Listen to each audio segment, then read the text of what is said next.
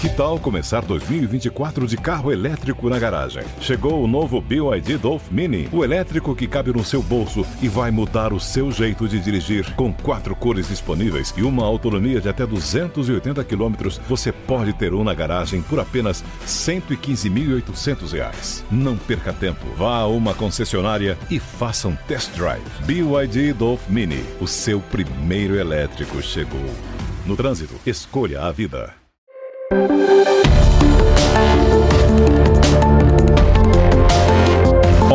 H do Agro, com Kellen Severo. Oferecimento. E rara. Consórcio Massey Ferguson, a partir de 1.470 reais. Acesse cnmf.com.br. Olá, sejam muito bem-vindos ao Hora H do Agro, um programa onde discutimos e analisamos os temas que mais importam para o agronegócio brasileiro. Chanceler da Rússia visita o Brasil. Representante diz que o Brasil tem uma visão similar sobre a guerra na Ucrânia com o governo de Putin e gera um desconforto na comunidade internacional. A gente vai analisar esse tema da geopolítica e impactos no agronegócio. E você vai ver também que o Banco Mundial revelou queda para os preços agrícolas. Aqui no Brasil, a soja, de acordo com o CPEA, recuou 22% lá no Paraná desde o início do ano. Será que vem aí um novo ciclo de baixa para as commodities agrícolas? A gente vai analisar em detalhes este tema.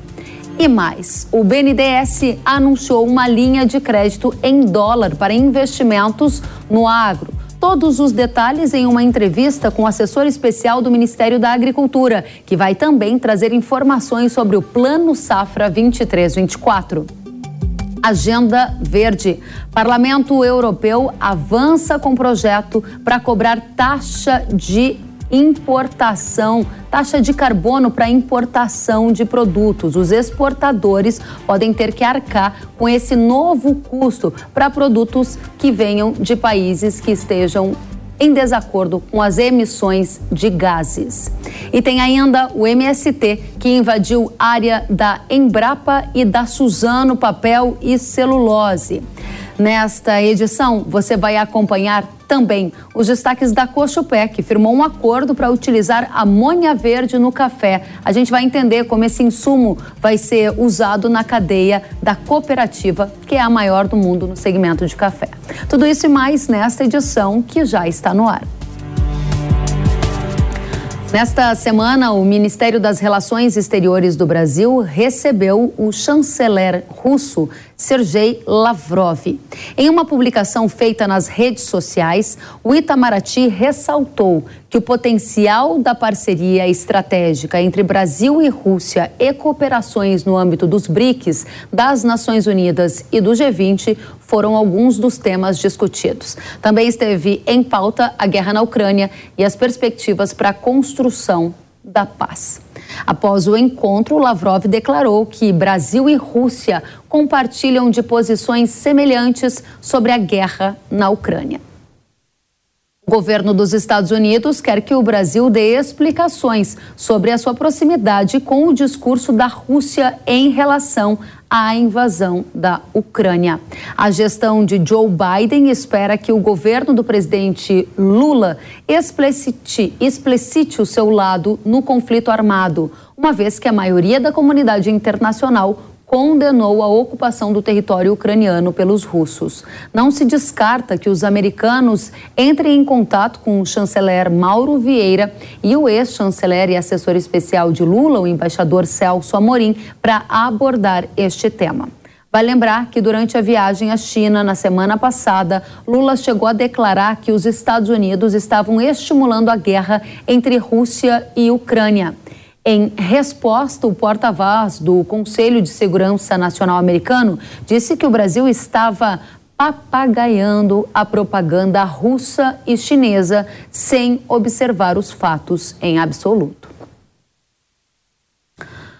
O ministro das Relações Exteriores do Brasil, Mauro Vieira, disse discordar das críticas feitas pela Casa Branca de que o Brasil está papagaiando a propaganda Rússia e China. Vamos conferir. Não, de forma alguma, não concordo, de forma alguma. Não sei como, por que ele chegou a essa conclusão, mas de forma alguma. Aliás, não sei nem quem falou isso. Quem foi? Porta-voz da Casa Branca. Pois é, não desconheço. Desconheço as razões por qual, pelas quais disse. Após a declaração ser mal recebida por Washington, o presidente Lula disse que o Brasil defende uma solução política negociada para o conflito e condenou a violação da integridade territorial da Ucrânia.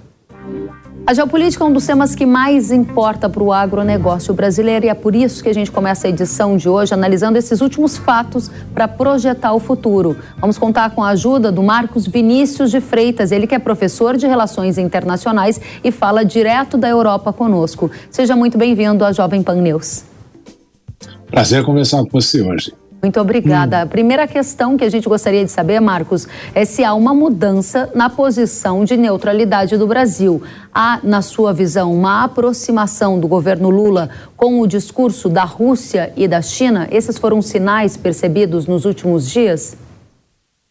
Eu acredito que não, essencialmente, porque nós não vemos aí uma mudança drástica em todo o posicionamento do Brasil. Obviamente que o presidente Lula poderia ter dourado a pílula no discurso que ele fez ah, quando falou da situação. Nós sabemos que efetivamente uma das coisas que tem se afirmado é que o processo de aproximação da Ucrânia à, à, à Organização do Tratado Atlântico Norte de fato foi um dos elementos que o presidente russo Vladimir Putin tem alegado para fazer a sua atuação e também para a manutenção até da sua presença ali no Mar Negro, onde eles têm ali uma necessidade justamente de acesso ao Mediterrâneo. Então, ah, embora algumas coisas possam ser ah, pensadas e até questionadas. O problema é que, quando isso é, de alguma forma, dito em público, a reação é normal que venha desta forma. Então, o presidente Lula até poderia pensar como muita gente acredita, que existe esta questão da interferência da OTAN naquela região do mundo e mais ou menos se criava um pacto no fim da Guerra Fria de que isso não aconteceria. No entanto, ao falar, ele deu aí asas para que o mundo inteiro particularmente os países que são membros da OTAN, se manifestassem a respeito.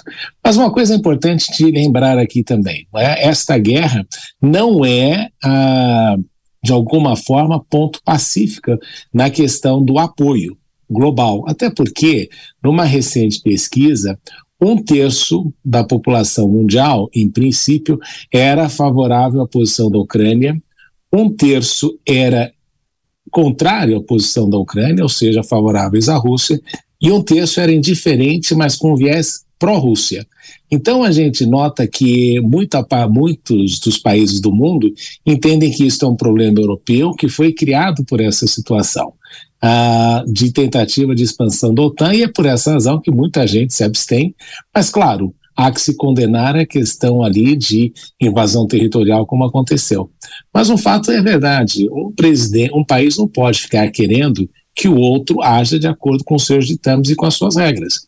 Então, nesse sentido, o Brasil, na época em que houve aquela ação equivocada do Iraque, se o Brasil se manifestasse contra os Estados Unidos, assim, ainda assim agiram. Né?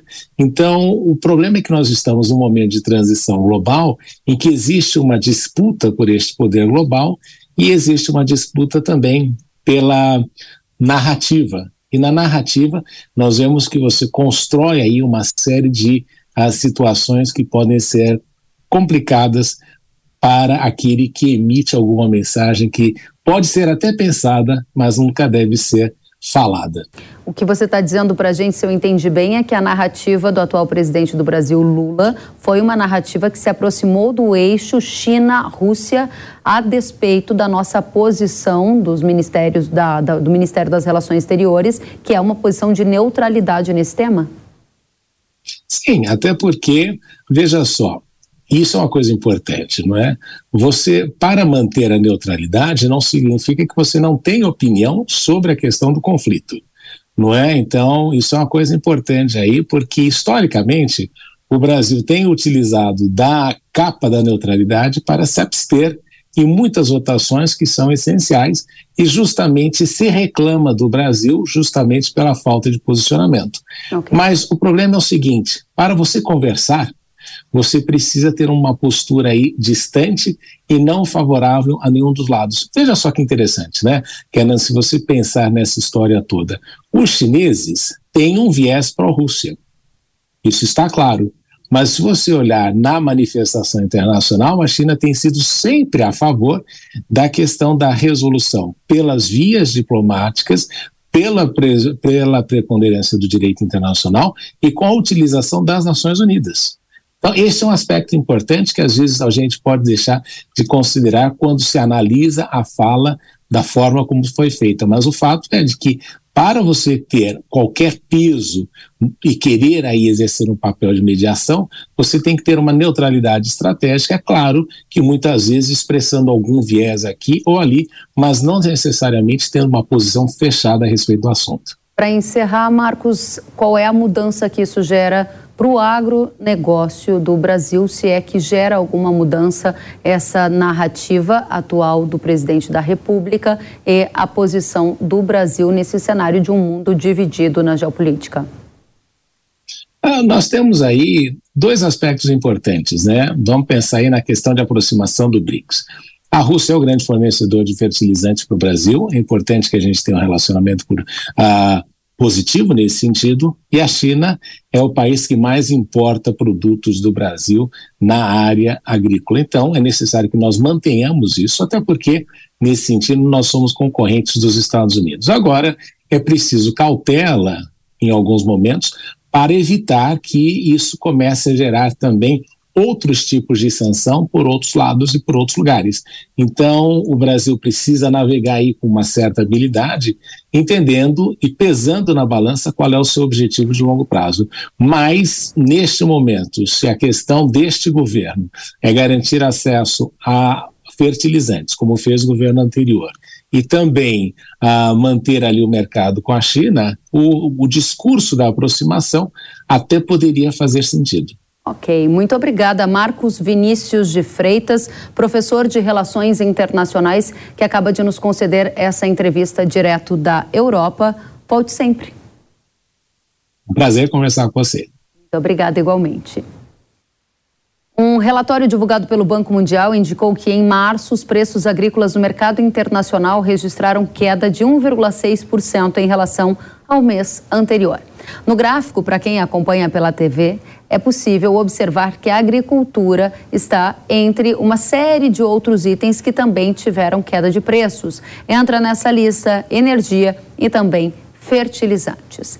No caso da soja, a queda foi de quase 13,5%. O milho teve um recuo acima de 5% e o trigo de 6,3%. Aqui no Brasil, o cenário de queda nos preços não é diferente. Dados do Centro de Estudos Avançados em Economia Aplicada, o CPEA, revelam que a soja no Paraná, por exemplo, acumula uma queda de 22% desde o início do ano. Saiu de cerca de 176 reais para 137, menor patamar pelo menos desde setembro de 2020. Já no caso do milho, base Campinas, esse milho teve um recuo de 12 12,5%. Na mesma comparação, saindo de R$ 86,09 no início do ano para R$ 75,29, o menor preço desde dezembro de 2020.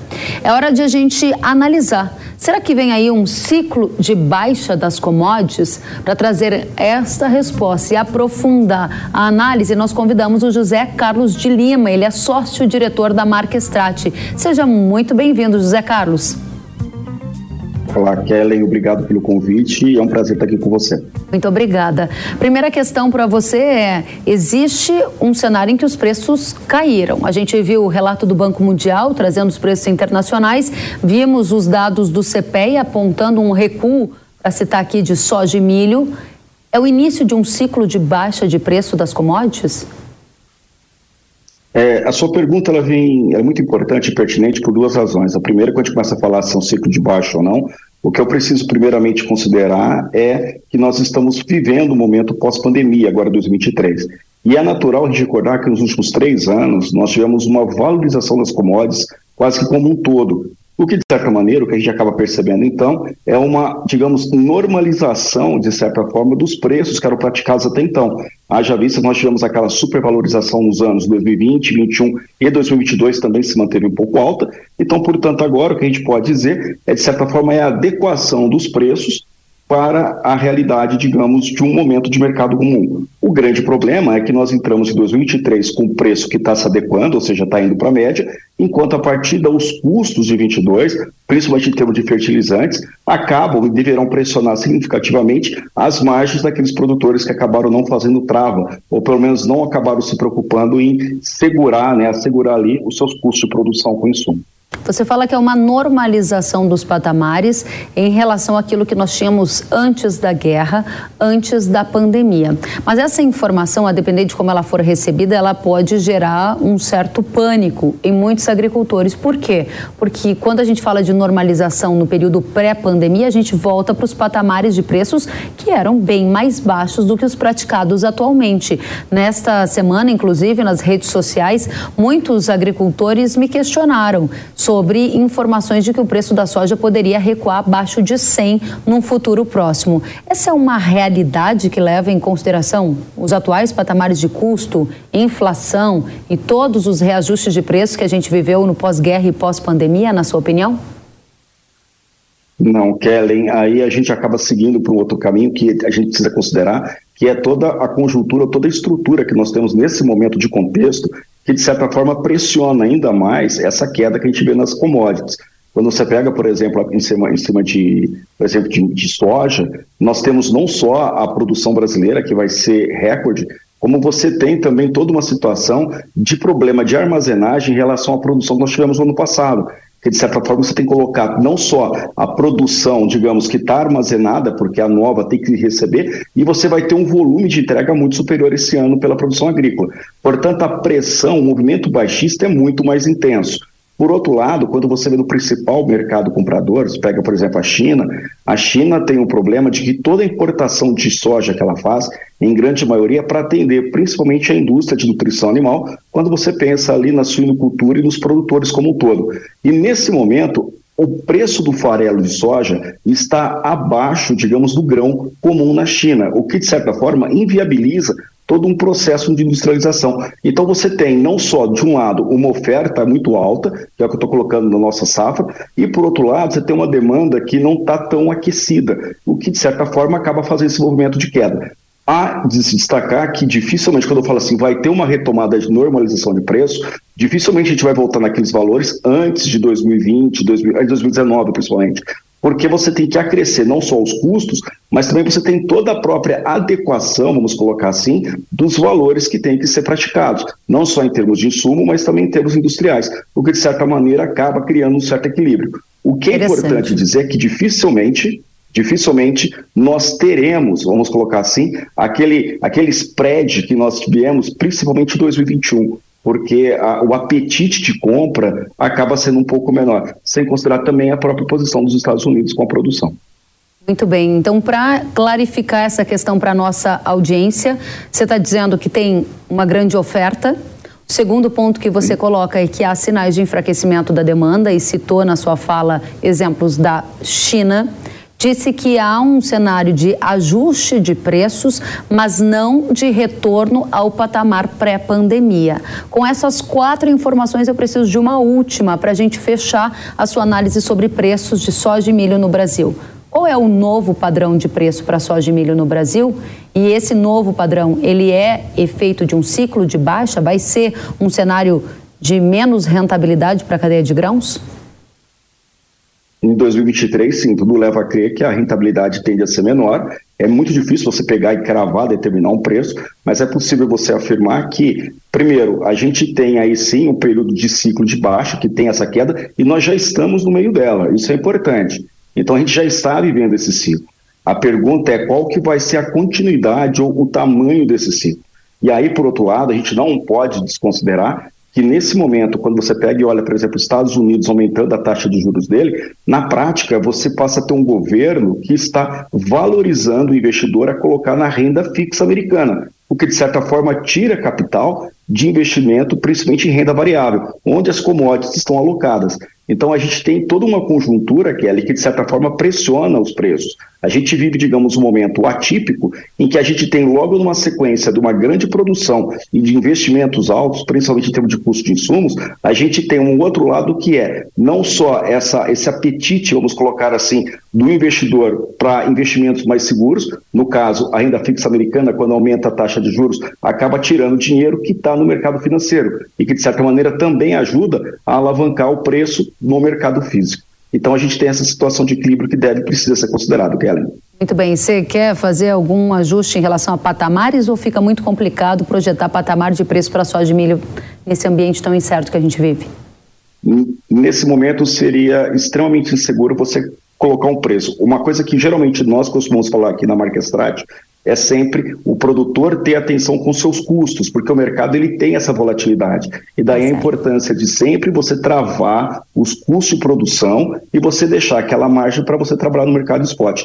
É muito inseguro qualquer número nesse momento de contexto que nós vivemos, Kellen. Muito bem, eu volto com você em um segundinho. A gente continua na pauta de grãos, olhando agora para o que acontece lá na região do Mar Negro. A Rússia disse recentemente que as perspectivas para a renovação do acordo que permitiu exportar grãos pelo Mar Negro não são boas. O tratado foi renovado entre russos e ucranianos e termina em 18 de maio. A Rússia diz que não irá prorrogar o acordo a menos que o Ocidente remova as sanções aplicadas ao país. Esse é um elemento super importante para entrar nessa análise sobre preços de commodities agrícolas.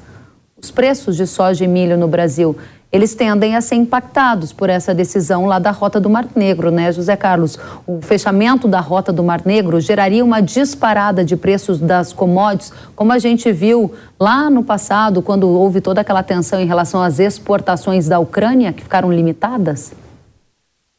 De certa forma, o peso ou poder que você teria aí de, digamos, aumento de preço seria muito mais voltado, por exemplo, em trigo, como você já trouxe ainda há pouco, né, na queda que nós tivemos aí de 6%, ou seja, a, a, o preço do trigo caiu no primeiro momento por causa de todo aquele problema de produção, pensando na Ucrânia, a produção que a Ucrânia e a Rússia têm. Por outro lado, a gente tem que considerar também o milho, que é um importante país produtor, no caso a Rússia.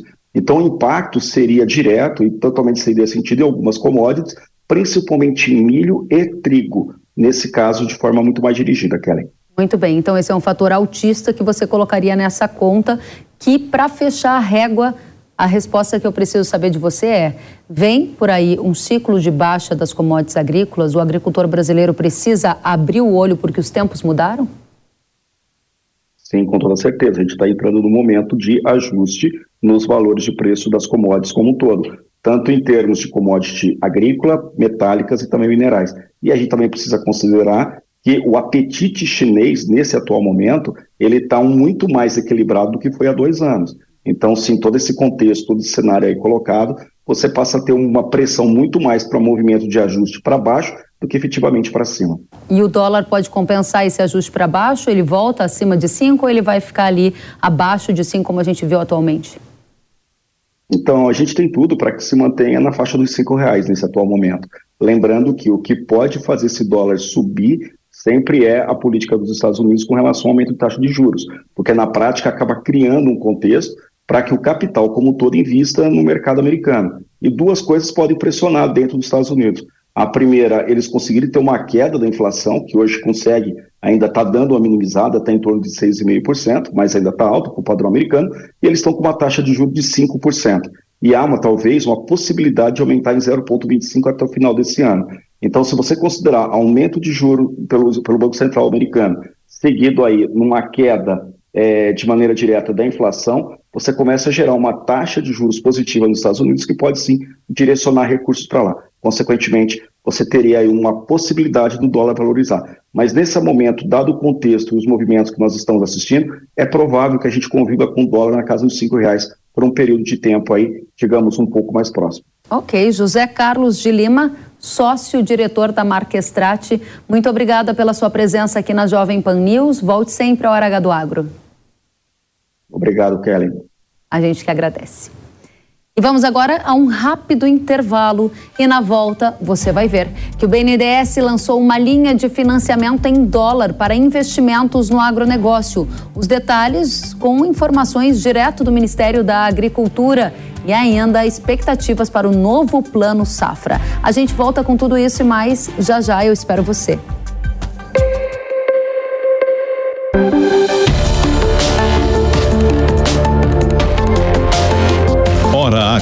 Agro, com Kellen Severo.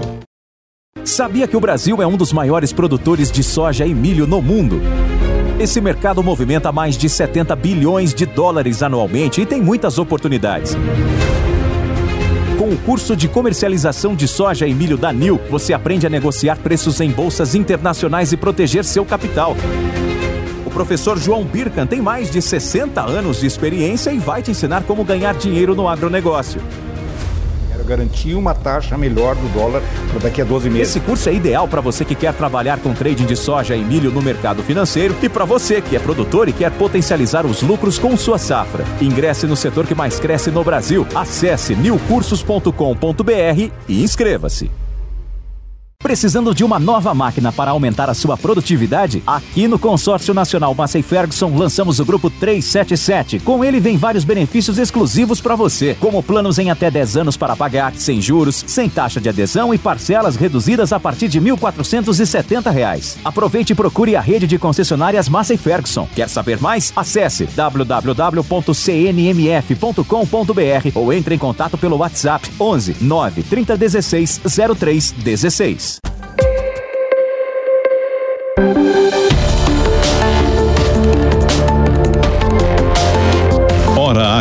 Do Agro, com Kellen Severo.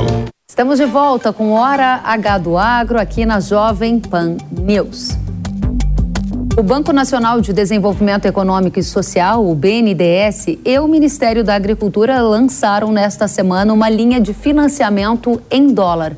Vamos conferir os detalhes. Nessa linha que nós estamos apresentando, nós vamos começar com 2 bilhões de reais para a agricultura.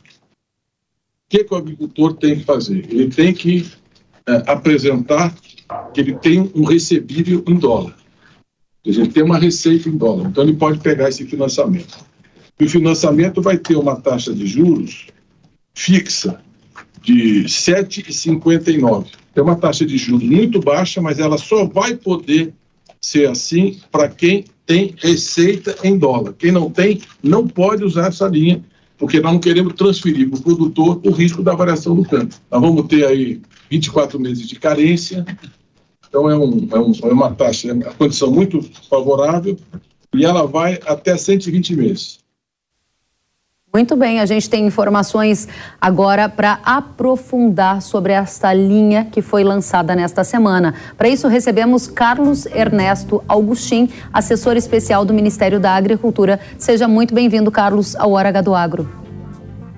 Olá, Karen. Prazer estar com vocês aí na Jovem Pan. Estamos à disposição. Muito obrigada. A primeira questão que a gente gostaria de saber é como o BNDES vai garantir essa taxa de juros fixa ao redor de 7%. E é uma taxa de 7,59 mais a variação cambial? Não, exatamente. Na verdade, o tomador, o agricultor vai tomar tantos dólares e vai devolver tantos dólares ao dólar no dia. Então, a taxa de juros é 7,5, mas em dólar. Então, realmente é 7,5 mais a variação cambial. Uh, temos que de, ter em conta que, às vezes, a variação cambial pode ser negativa. A gente está assistindo esse filme exatamente agora, quando baixa o soja, baixa o dólar, baixa o soja, enfim. Aí, se você tivesse financiamento em dólar, ia baixar a conta também. Mas a resposta afirmativa é 7,59 mais variação cambial. Muito bem. E esse recurso, ah. ele virá do BNDES? Sim, esses são recursos que o BNDES tem em seu colchão aí de captações e que ele vai irrigar os bancos, como ele faz normalmente com os finames, né? Ele irriga todo o sistema bancário, eh, tanto banco de fábrica como os bancos, bancos públicos, como os bancos comerciais. Então, é o banco que o agricultor está tá acostumado a fazer Finame ou, ou crédito rural. Muito bem. E o Tesouro vai ter alguma participação para equalizar esse juro? Juro de 7,5%, a gente está com uma Selic de 13,75%. Esta é a grande novidade, Karen. Participação do Tesouro, zero. Então, é assim, esta é a grande novidade. Nós fizemos essa engenharia, fomos atrás, corremos, o banco, o BNDES arrumou um dinheiro barato e põe no mercado e o Tesouro, zero. Então é o seguinte: fica o Tesouro aí descomprometido com essa linha, podendo assim aplicar melhor para pequenos produtores e aquelas linhas em dólar. Não que, que vão deixar de existir as outras linhas. Este é um cardápio, é um prato a mais que o agricultor, principalmente aqui do Centro-Oeste, exportador, exportador no sentido que ele planta culturas de exportação. Ele não precisa. É, às vezes o mercadante ali falou e deixou um pouco confuso. Plantador de soja, milho, algodão, produtos de exportação está incluso nesse, nesse programa. Desde que ele tenha recebíveis em dólar. Sim, mas desde que ele, ele, ele produza produtos de exportação. Isso não significa que ele tenha, ele tenha que ser exportador. Qualquer produtor de soja ou de milho está incluso no programa. Muito bem, e a gente sabe que há muitos produtores de soja e de milho no Brasil, e é a cultura da soja e do milho culturas tradicionais de exportação. E sabemos também que há uma demanda muito grande no agro por investimento. O setor tem buscado crédito, crédito com juros mais baixos para investir. A questão que fica é: esses 2 bilhões de reais vão ser suficientes para atender quanto de demanda, na sua opinião? Veja bem, esse programa ele é feito para máquinas e equipamentos do agro para investimentos até 10 anos, com dois anos de carência, com esse juro de 7,59. Uh, ah, esse dinheiro alocado inicialmente não é o dinheiro, é o dinheiro inicial, mas não precisa ser o dinheiro final. O BNDES, ele, ele, ele bota uma linha nova. Veja bem, nunca teve isso, você sabe, nunca teve isso no meio rural. É uma inovação muito grande. Vai dar certo? Eu tenho certeza absoluta que vai ser um sucesso. Mas isso tem que girar, os bancos têm que pegar. Se esse dinheiro acabar em dois, três dias, eu tenho certeza absoluta que o BNDES vai repor, porque ele tem um colchão enorme, ele tem 5 bilhões de colchão, não necessariamente para a agricultura. O BNDES atende todos os ramos, mas assim, na medida que é um sucesso a linha, mais dinheiro vai ser alocado para essa linha. Isso nós já conversamos com o mercadante, está muito claro isso. Muito bem, eu volto com você em um segundo para a gente avançar sobre plano safra, que muito nos interessa também, já que estamos aqui tratando de crédito. Durante o anúncio que a gente viu, também foi dito que o governo está negociando uma suplementação de 30 bilhões de reais para o plano safra atual. Essa é uma questão que a gente vai fazer para o Carlos. Carlos, quando esse recurso deve ser liberado? Porque tem aí uma agri-show batendo a nossa porta e muita gente interessada em fazer novos investimentos. Quando esse dinheiro Sim, exatamente. vem? Exatamente. Como você bem falou, esse, esse recurso não se trata do novo plano safra, se trata do, do ano passado. É uma complementação. Nós já estamos trabalhando isso faz algum bom tempo. Uh, esses recursos estão politicamente completamente resolvidos, não tem dúvida nenhuma. Uh, orientação do presidente Lula, do ministro Haddad, e eles estão numa fase final ali de, de, de burocracia interna que eu nós não queremos passar vergonha na, na AgriShow. Na AgriShow nós, nós queremos fazer sucesso. Então, é, eu acredito que, sem dúvida, antes da AgriShow, nós já vamos ter esse recurso uh, disponível. São 30 bilhões, a equalização é 1 bilhão, e esses recursos, eu não sei eh, de, eh, de, dedilhar um por um, mas são tanto para custeio, como também para investimento, como para PCA, como para Finame, cada um tem uma parcelinha ali, mas vai irrigar tudo, vai irrigar todo o sistema.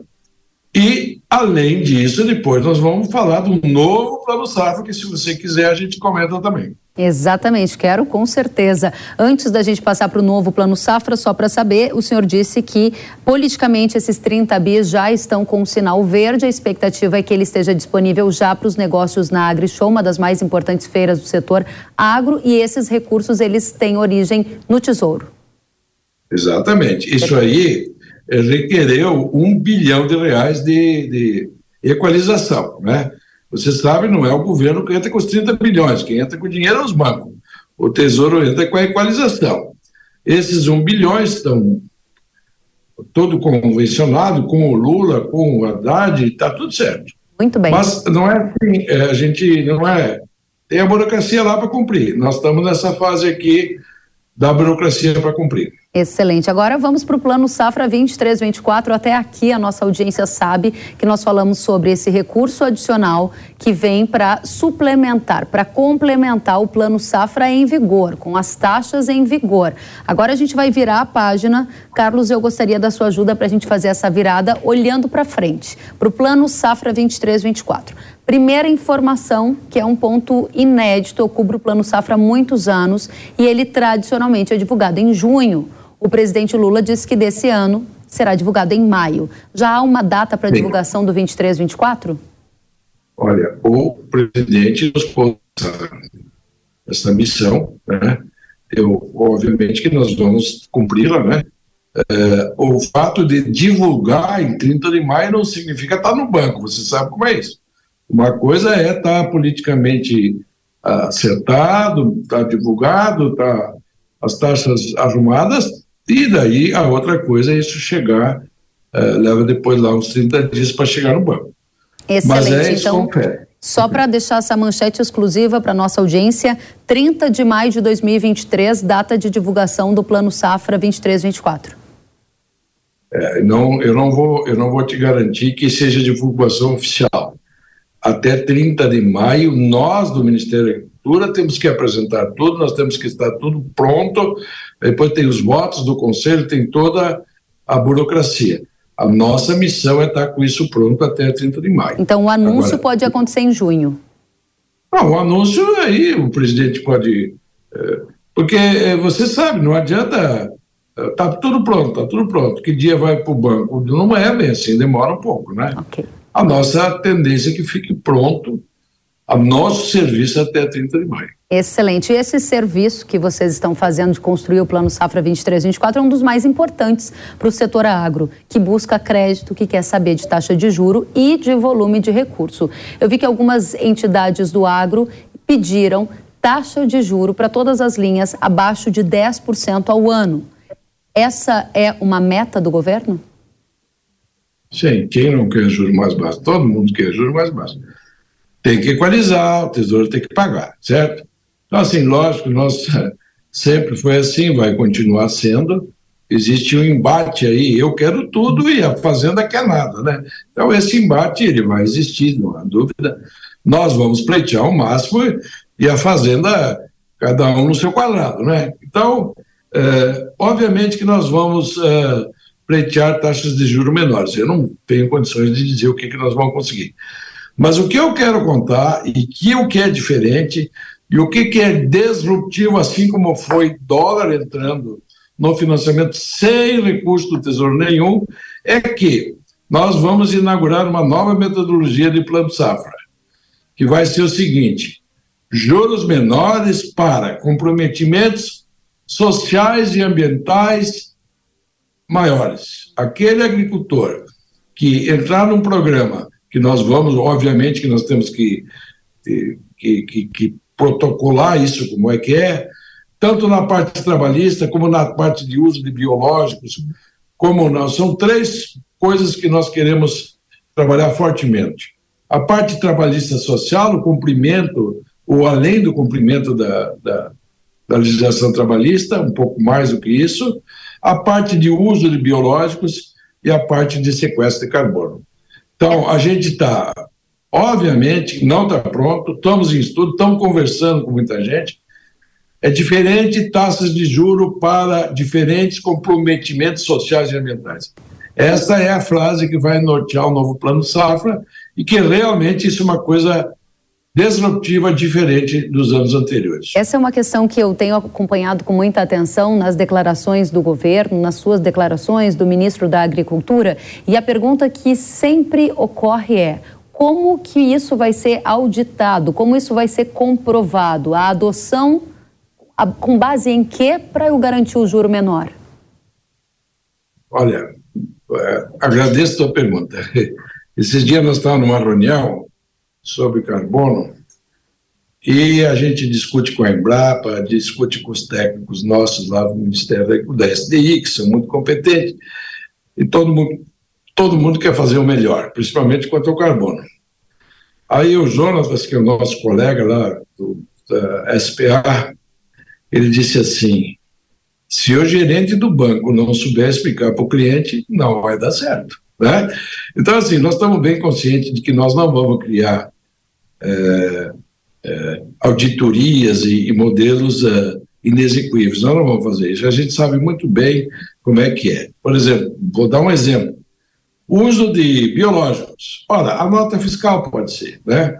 É, auditorias trabalhistas. Existem algumas certificadoras no mercado. Pode ser isso, pode ser outra coisa. Nós estamos muito cientes, nós não vamos criar caso com isso. Veja bem, isso aí tudo é um indutor de manejo melhor. Não é castigo, não é comprovação. É um indutor de melhores práticas. Essa é a tradução. Nós vamos fazer isso, pode ter certeza que vai ser simples de de operar. Senão, senão não dá. Se não for simples, não funciona. Isso não é só para pequeno agricultor. Essa mesma lógica vai ser para pequenos, grandes e médios agricultores. Todas as categorias, Qualquer quanto maior uma... ESG, menor os juros. Exatamente. Mais ou menos isso. Mas por que isso? É, o mundo clama por isso. Todo mundo sabe. Eu tenho viajado, eu fui para a China, eu fui. Ah, mas o chinês não quer saber. O chinês quer saber sim.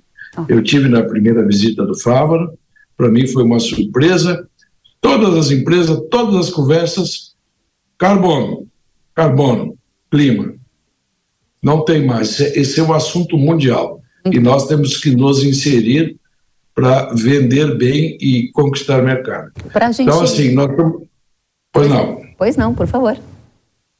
Nós, a nossa tarefa é induzir ao agricultor para uma, uma nova metodologia de olhar o seu produto produto não que tenha uma certificação, ele vai, vai ser induzido para melhores práticas. E a gente quer a gente quer o reconhecimento mundial disso. Nós queremos fazer tão bem feito que o mundo reconheça. Muito bem. Para a gente fechar aqui, eu preciso entregar para a nossa audiência, com a sua ajuda, Carlos, aquela informação que todos estão querendo saber. O Ministério da Economia, que tem a chave do cofre está disposto a aumentar o recurso para subvenção. Eu sei que há uma expectativa de que o Plano Safra tenha um volume ao redor de 300 bilhões ou mais, dadas as demandas e o crescimento do agro. Indica para a gente a direção. Olha, o que eu posso te dizer é o seguinte: a gente sabe quando a gente está jogando num time que, que tem coerência, simpatia, é, que está jogando junto. Eu eu sou funcionário novo aqui no Ministério da Agricultura e eu estou muito animado com assim com a sinergia, com o trabalho conjunto. Ontem mesmo tivemos uma reunião com o Haddad, com o Paulinho Teixeira e com a Marina. É um time que está jogando junto, a gente se sente assim vestindo a camiseta. É uma, uma sintonia muito positiva, isso eu posso te garantir. O presidente Lula tem uma simpatia enorme, enorme com, o ministro Fávaro. Tudo, tudo que a gente pediu até o momento, fomos atendidos dentro das possibilidades. Eu, eu quero crer que a gente vai ter um plano safra melhor. O quanto, não posso dizer. Mas, assim, uma coisa que eu quero deixar claro, assim, é como eu estou animado com um entrosamento positivo, sabe?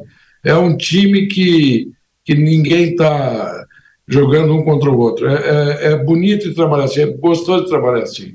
Estou muito satisfeito, estou muito, muito otimista com tudo isso. Tô, larguei minha atividade privada, mas eu estou gostando muito de fazer o que eu estou fazendo. Que bom, espero recebê-lo novamente para a gente anunciar um plano safra mais robusto, com juros menores, volume de recursos maior e que faça o agro continuar crescendo e puxando a economia do nosso Brasil. Carlos Ernesto Augustin, assessor especial do Ministério da Agricultura, agradeço pela entrevista exclusiva e pelas informações. Volte sempre. Obrigado, estamos sempre à disposição. Igualmente. Obrigado. E seguimos em frente porque o Parlamento Europeu aprovou um plano que altera as regras do mercado de carbono da União Europeia. A legislação, que agora precisa ser aprovada pelos Estados-membros do bloco, pretende tributar as importações de produtos com base nos gases de efeito estufa emitidos na produção. Uma espécie de taxação de carbono aos exportadores. Com isso, as importações de ferro, aço, alumínio, cimento, fertilizantes, eletricidade e hidrogênio entrariam nessa regra a partir de 2026. A agência de notícias Reuters afirma que essa a taxa de fronteira, ela tem o objetivo de impedir que as indústrias da União Europeia sejam prejudicadas por concorrentes estrangeiros mais poluentes, removendo a tentação das empresas da Europa de se mudar para regiões com regras ambientais frouxas. Hora da gente analisar os impactos disso para o agronegócio. Recebemos Matheus Andrade, assessor de Relações Internacionais da CNA. Seja bem-vindo, Matheus. Obrigado, Kellen. Prazer falar com você. Da mesma forma, e a gente quer saber o que essa mudança significa na prática. É uma taxação de carbono para exportadores? Isso, Kellen. a gente tem que olhar essa, essa medida europeia dentro de um grande pacote de medidas ambientais europeias, que é o Green Deal, é o Pacto Verde. Então, a Europa, desde 2020, vem trabalhando nesse pacote, inclui diversas medidas. Então, a gente tem o CBAM, que é essa taxação de carbono, a gente tem a lei anti-desmatamento, a gente tem redução de pesticidas, a gente tem apoio do bloco a energias limpas, ao transporte público. Então, é um arcabouço de medidas que na verdade é o grande plano de desenvolvimento europeu, a partir de 2020 eles buscam chegar nisso em 2055, com uma pegada ambiental, então de redução é, de emissão de gases do efeito estufa, de alcance das metas europeias do Acordo de Paris, então é dentro desse escopo que está essa medida europeia. E o que, que ela vai ser na prática? Ela é de fato um imposto é, de importação a depender da, da intensidade de carbono. Né? A gente tem algumas coisas que ainda vão ser regulamentadas nessa proposta acabou de ser aprovado, então ainda tem algumas etapas internas de formulação de políticas públicas da Europa, mas basicamente, quanto mais carbono for emitido na, na produção daquele produto, daquele bem, no país de origem, maior vai ser essa taxa cobrada pela Europa na entrada. Como é que está a reputação do Brasil nesse sentido? Quais os produtos da pauta agro estarão sujeitos a essa taxação no futuro próximo e a partir de quando você estima? Perfeito, Kelly. É, então, essa medida ela entra em vigor a partir de 2026, vão começar as cobranças, e ela vai ser uma medida faseada até 2034. Então, o escopo inicial, que é o ferro, aço, alumínio, eletricidade, fertilizante, é, hidrogênio e alguns produtos derivados, vão estar nessa primeira leva. Em 2027, a gente vai ter a primeira revisão é, dos produtos e do escopo dessa medida, e é onde pode entrar produtos agrícolas. Nesse momento, a União Europeia não indicou nenhum produto agrícola, mas o que é importante a gente comentar? Hoje foi aprovada a Lei Antidesmatamento da União Europeia, que é uma lei que impacta muito o agronegócio brasileiro. Ela tem potencial de impactar até 31% da nossa pauta exportadora, e alguns produtos muito relevantes, e eu posso citar aqui a soja e a carne bovina, já estão nessa medida. Então, a gente imagina que esses são produtos são candidatos óbvios e preferenciais do agronegócio, da nossa pauta exportadora, a entrarem numa primeira revisão da medida da taxa de carbono. Eles estariam sujeitos a uma taxa extra. A minha pergunta é como isso funcionaria? Seria uma taxação que os brasileiros teriam que pagar para poder acessar o mercado europeu e se há no seu horizonte algum tipo de pressão também para a cafeicultura, que tem na Europa um dos seus principais mercados. Certo. A cafeicultura também está incluída na lei de desmatamento, então ela também é um produto que vai ter que cumprir essa outra legislação que está dentro desse grande pacote europeu para poder acessar o mercado europeu. É, como é que vai funcionar? Cada exportação dos produtos que hoje estão dentro do escopo da medida da taxa de carbono, ele vai ter que ter uma autorização para ser exportado. Então, quando o importador quiser comprar um, um lingote de ferro, por exemplo, ele vai ter que enviar uma autorização.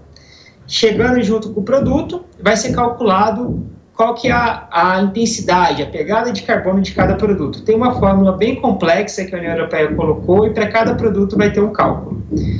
Após um ano, então a cada ano calendário, a União Europeia vai juntar todos esses CBANs, né, que eles estão chamando esse formulário, para cada importador e vai fazer a cobrança de quanto foi. O que, que vai acontecer? Quanto maior for a intensidade, maior vai ser a taxa. Então, o que a gente tem visto é que o importador europeu ele vai buscar o quê? Um produto com menor intensidade e de um país como um todo que tenha menores emissões. Então, a gente tem o risco do que a gente chama do desvio de comércio, que em vez de você comprar daquele país que é mais competitivo na produção daquele produto, você vai colocar outros critérios e vai desviar o comércio que originalmente é de um, pra, de um país para outro. Em tese, isso é um protecionismo comercial a partir de uma lógica ambiental. É um protecionismo que eu poderia dizer ambiental?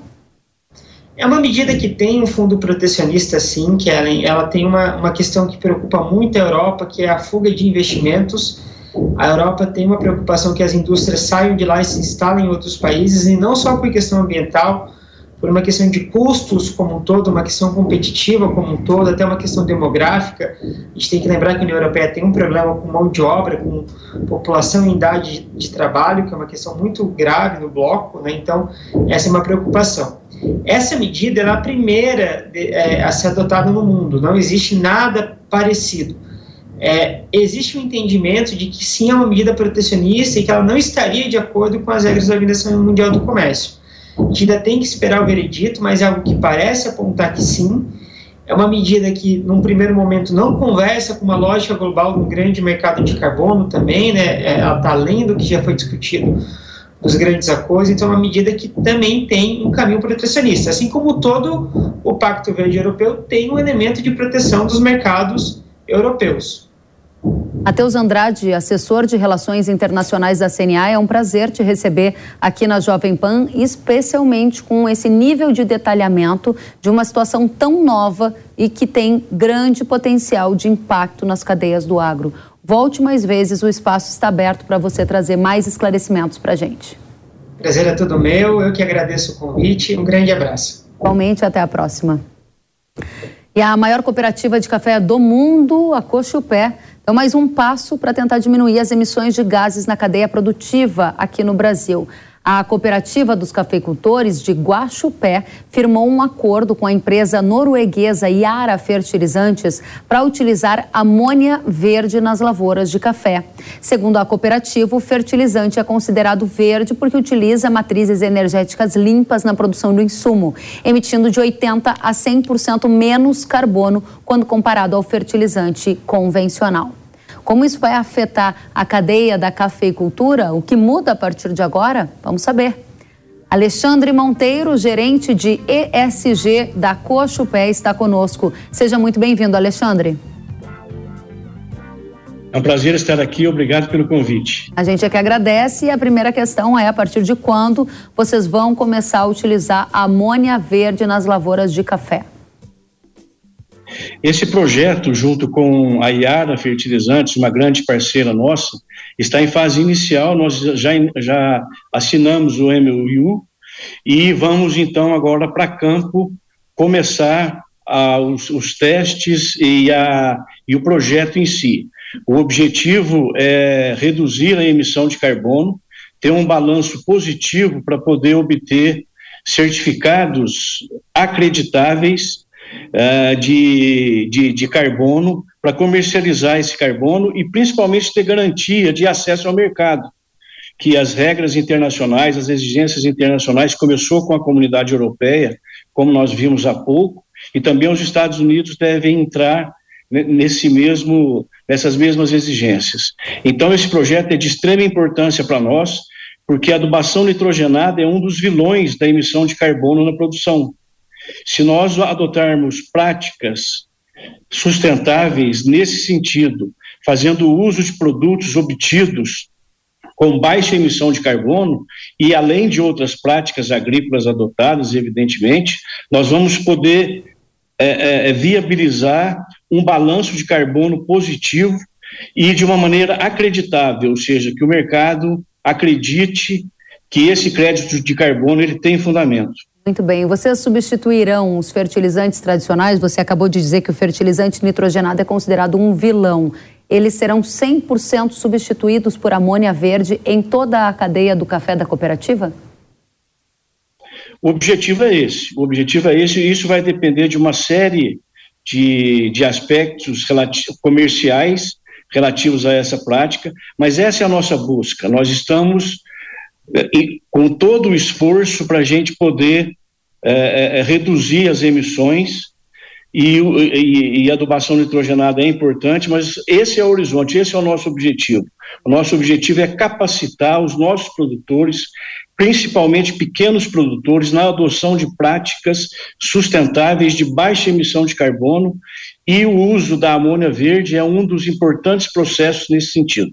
Diga para a gente qual é a diferença entre a amônia verde e o fertilizante nitrogenado tradicional. A minha pergunta é, isso teria algum tipo de efeito na produtividade? Como que os cafeicultores estão encarando essa meta de vocês?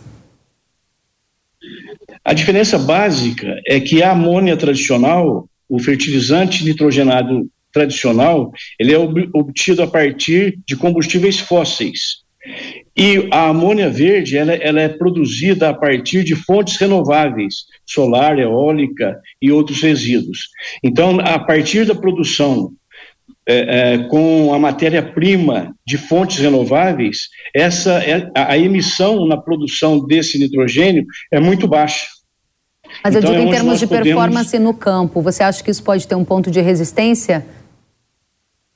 O nitrogênio é o mesmo, né? Então, eu, é, é, a, a nossa ideia é de que é, adequações devem ser feitas em relação à nutrição, às condições de solo, ao tipo de adubo que vai ser utilizado, como que ele vai ser utilizado essa amônia verde, e as adequações serão feitas para poder manter ou aumentar a produtividade dos cafeicultores. Alexandre, a área experimental que vocês vão começar a usar amônia verde na Cochupé é de quanto? Quantos cafeicultores? Qual é a área ainda em 2023?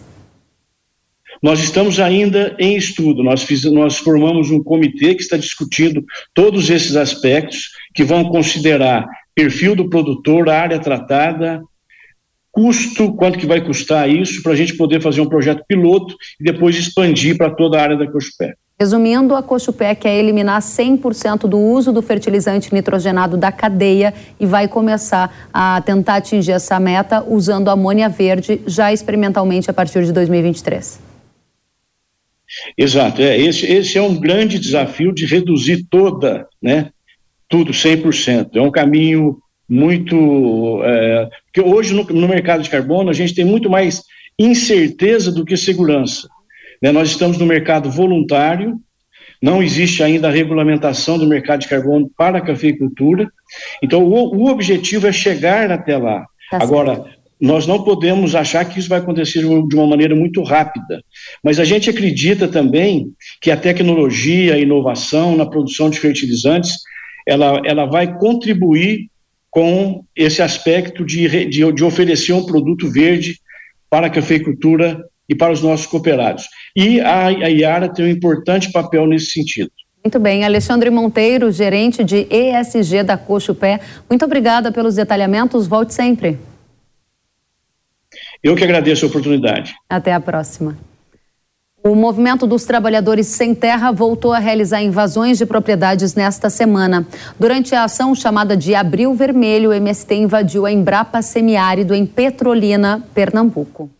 Duas fazendas da empresa Suzano Papel e Celulose em Aracruz, Espírito Santo, além das invasões, o movimento realizou protestos em sedes do INCRA de diversos estados do país. E cedendo à pressão do movimento que pedia mudança nas superintendências do INCRA, o governo federal nomeou sete novos representantes regionais do Instituto Nacional de Colonização e Reforma Agrária. Dos sete nomeados, cinco são indicações do MST. Em nota, a Embrapa Semiárido informou que a invasão de terras realizada pelo MST aconteceu em áreas agricultáveis e de preservação da caatinga. Segundo a empresa de pesquisa, o local é utilizado para instalação de experimentos e multiplicação de material genético de cultivares como sementes e mudas. Já a Suzano informou ter entrado com pedido de reintegração de posse nas duas áreas do Espírito Santo, com liminar já concedida pela Justiça Capixaba. Após a reunião com o MST, o Ministério do Desenvolvimento Agrário informou que o ministro Paulo Teixeira solicitou a desocupação das áreas e que está elaborando medidas para a retomada do Plano Nacional, o Programa Nacional de Reforma Agrária. Já Carlos Fávoro, ministro da Agricultura, repudiou as invasões de terra e classificou a ação como criminosa. E agora eu tenho um recado para você. Você já conhece o herbicida que foi especialmente desenvolvido para as lavouras de trigo? Yamato é um produto revolucionário devido à tecnologia exclusiva que controla as daninhas com alta seletividade e longo residual. Yamato tem ação pré-emergente. Isso quer dizer que você vai controlar as daninhas antes mesmo delas aparecerem, permitindo que o trigo se desenvolva saudável e livre de mato competição. O herbicida apresenta um melhor controle contra o azevém e outras daninhas, mantendo a sua lavoura no limpo por mais tempo com maior produtividade. Acesse rara.com.br ou aponte a câmera do seu celular para o QR Code na tela e conheça a tecnologia revolucionária para proteger a sua lavoura. O H do Agro fica por aqui. Obrigado pela companhia. Até a próxima semana. Tchau.